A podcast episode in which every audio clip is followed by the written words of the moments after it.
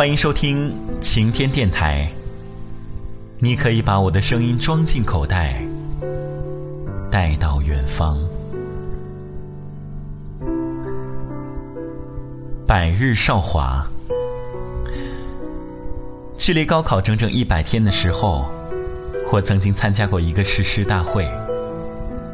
誓师，字典上写着：军队出征前。主帅向全军战士宣誓作战意义，表示坚决的斗争意志。很悲壮的一个词，它的意义除了冲锋陷阵，还有一去不返的味道在里面。在那场几百个憔悴面孔都肃穆着的舞台之上，我听到一个女生用她清脆的声音说：“沈从文先生说。”一个战士，不是战死沙场，就是回到故乡。然后他说：“高三前的暑假，我去看了北大，在校园里面坐了一整个下午，看着那些树木和学生，看着他们的脸，我想一年之后，我要怎样才能来到这个地方？”然后那个女生的眼泪就潸潸的落下来，她用手指擦了又擦，但是那些眼泪还是在明亮的灯底下晶莹闪烁。她声音已经低沉下来，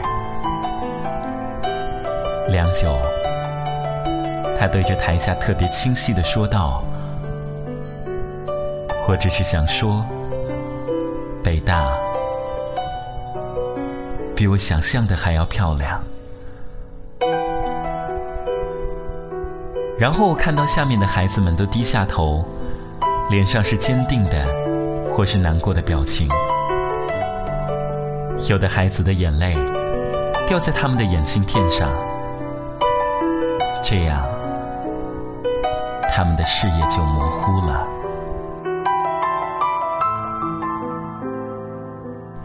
有一个女孩子和我说：“姐姐，小的时候我说要当个作家。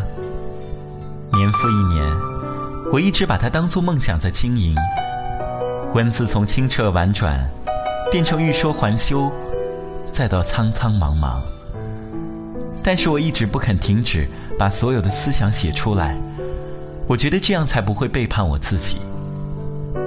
现在我高三，作文被拿去面批。”老师说：“不要别出心裁，独树一帜。写作文的时候，就是要遵循传统的段落与句法。高考不允许你有丝毫的越轨。”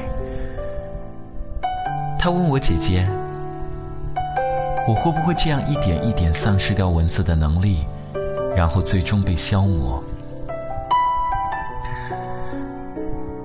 不会，因为你这样年轻。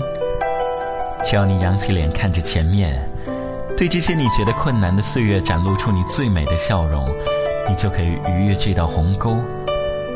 点一炉香，你还是可以把梦做到桂花时节。但是现在，你要在最恰当的时间，争取你最好的可能。我总是相信夜里守住收音机的人，不只是寂寞的成人。很多很多的孩子，他们会把耳机插在耳朵里，这样面对着大张的试卷或者厚厚的练习册，他们还是会转动手里的笔，在听到某一首歌的时候，停下来，喝一口水。有时候听到有的孩子发短信说：“桃子姐姐，我高三了，请鼓励我。”口吻是轻轻软软的。我就笑，就想象他们坐在书桌面前，把手机放在桌子下面，悄悄地按着键盘，发到一个号码，然后再仔细的等着他们的字被读出来，被给予一些小小的鼓励，然后他们会满足的重新低下头，做手里那道难解的数学题。在公共汽车上听说，距离高考。只有一百天了，我忽然在想，会不会有一个高三的孩子，他做一个这样难过的决定，就是把收音机锁起来，对自己说：“只有一百天了，我要撑到考英语的那天，再来动它。”然后，高考的最后一个下午，他坐在气氛紧张炎热的考场里，拿出锁了一百天的收音机，发现数字还是显示着幺零六点八，他就会用手指。一点一点的把这个频率拨过去，但是心里会觉得安静。看到这个数字，似乎是见到了亲人。